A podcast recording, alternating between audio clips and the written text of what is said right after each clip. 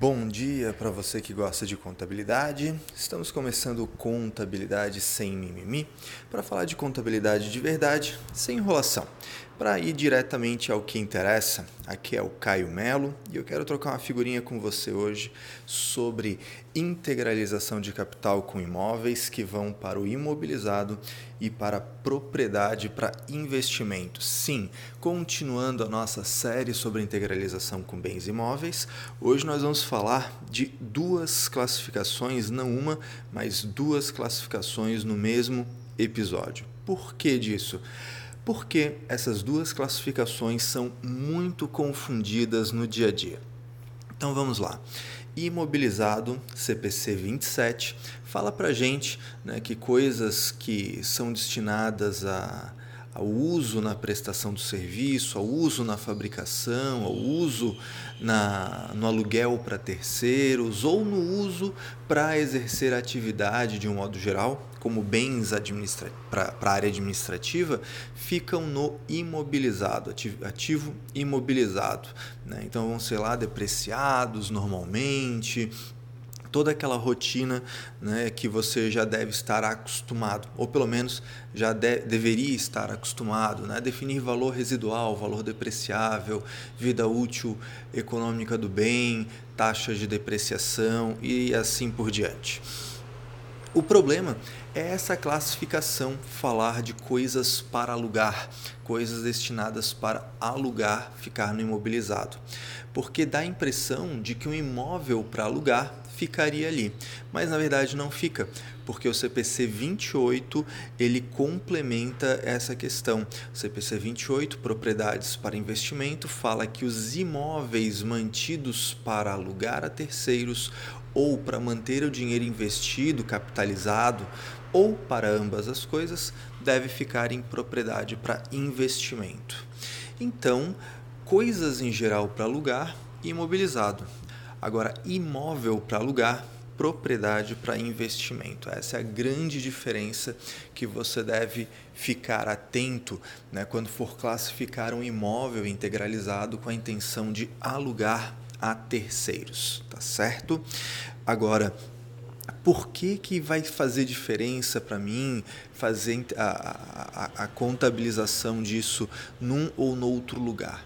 Bem, é, você vai ter uma principal diferença contábil, porque a propriedade para investimento é um dos poucos ativos nas normas brasileiras de contabilidade que permite que você faça avaliação ao seu valor justo, AVJ, e isso faz toda a diferença do mundo.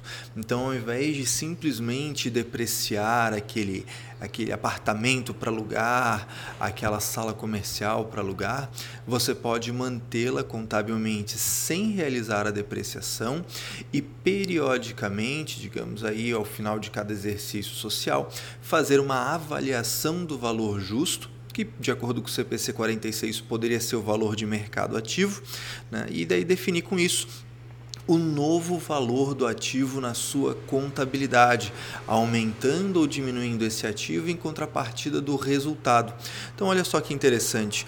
Quando você tem uma administradora de bens, por exemplo, você tem uma holding patrimonial, é interessante que você possa apresentar as demonstrações contábeis para terceiros investidores, banco, seja para buscar um empréstimo, para dar em garantia num financiamento, para buscar novos investidores, enfim, para N motivos, você poder mostrar o seu ativo com valor de fato dele e não valor depreciado, aproximando-se do valor residual ou de zero, né? é muito mais interessante isso. Então, para todo, todo o resto do, da, da realidade, da vida, do dia a dia, isso é muito importante. Isso só não vai fazer diferença para um único detalhe que é tributação. Então, para fins tributários, seja imobilizado, seja propriedade para investimento, você vai fazer a mesma coisa na eventual, na eventual venda desse imóvel, apurar o ganho de capital. E eu não posso terminar o episódio de hoje, que fala sobre imobilizados e investimentos, sem dar uma dica tributária. A Receita Federal não vem admitindo que um imobilizado ou uma, um investimento sejam reclassificados para o estoque para vender tributando como receita operacional. Então, cruzando isso com o episódio da semana passada sobre integralização de estoques, fique de olho nessa questão, tá? Porque se você tem a intenção de vender, trate como estoque. Se você tem a intenção de alugar, trate como propriedade para investimento. Se vai ser uma sede administrativa ou algo do gênero, aí ok, trate como imobilizado mas tributariamente falando, se ele está no imobilizado, no investimento e depois você for vender, você vai tributar como ganho de capital. Assim a Receita Federal dispõe na sua instrução normativa 1700. Tá certo?